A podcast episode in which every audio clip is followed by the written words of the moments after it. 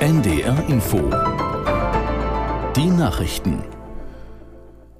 Um 21 Uhr mit Martin Wilhelmi.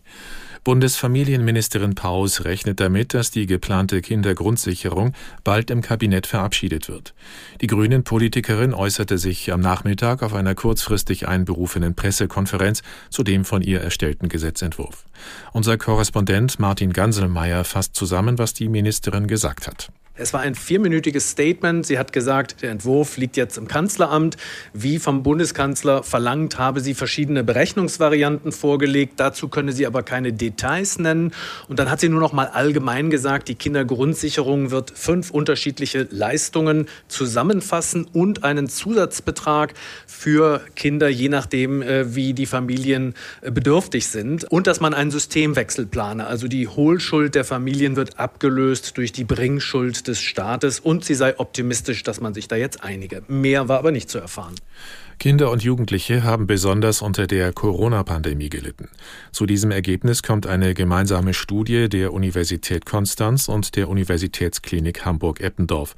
Vor allem die Schulschließungen während der ersten Pandemiewelle haben demnach zu einer erheblichen Verschlechterung der psychischen Gesundheit von 11- bis 17-Jährigen geführt.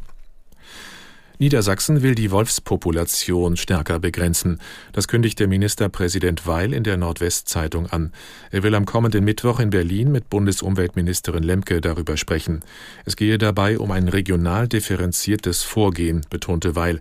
Damit solle es leichter möglich sein, die Tiere in Regionen mit vielen Wölfen schießen zu dürfen.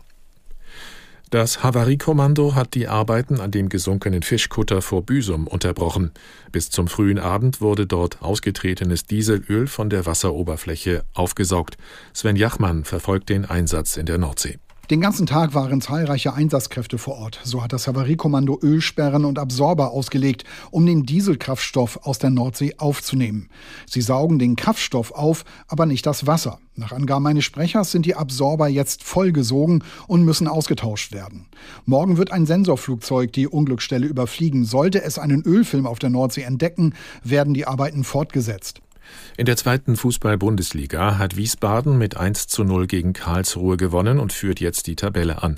Kaiserslautern bezwang Elversberg mit 3 zu 2. Soweit die Meldungen. Das Wetter in Norddeutschland, es bleibt trocken, gebietsweise noch einzelne Schauer, 19 bis 29 Grad. Nachts Schauer oder ein paar Gewitter, örtlich Nebel, Tiefstwerte 21 bis 16 Grad. Morgen heiter und trocken, von Nordsee und Ems her Schauer oder Gewitter, 20 Grad auf Rügen bis 32 Grad in Salzgitter. Und am Sonntag heiter, im Osten einzelne Schauer oder Gewitter, die Temperaturen 21 bis 28 Grad. Und das waren die Nachrichten. NDR Info Streitkräfte und Strategien Sicherheitspolitik kritisch betrachtet. Herzlich willkommen zu Streitkräfte und Strategien, dem Podcast von NDR Info zum russischen Krieg gegen die Ukraine. Diesen Podcast gibt es unter anderem in der ARD Audiothek. Ich bin Anna Engelke, mal wieder im ARD Hauptstadtstudio in Berlin. Vor knapp anderthalb Jahren haben russische Truppen die gesamte Ukraine überfallen. Und wenn dieser Krieg eine Sache gezeigt hat, dann wie wichtig es ist, sich verteidigen zu können. Nun haben wir schon häufig in diesem Podcast über russische Angriffe aus der Luft auf die Ukraine berichtet.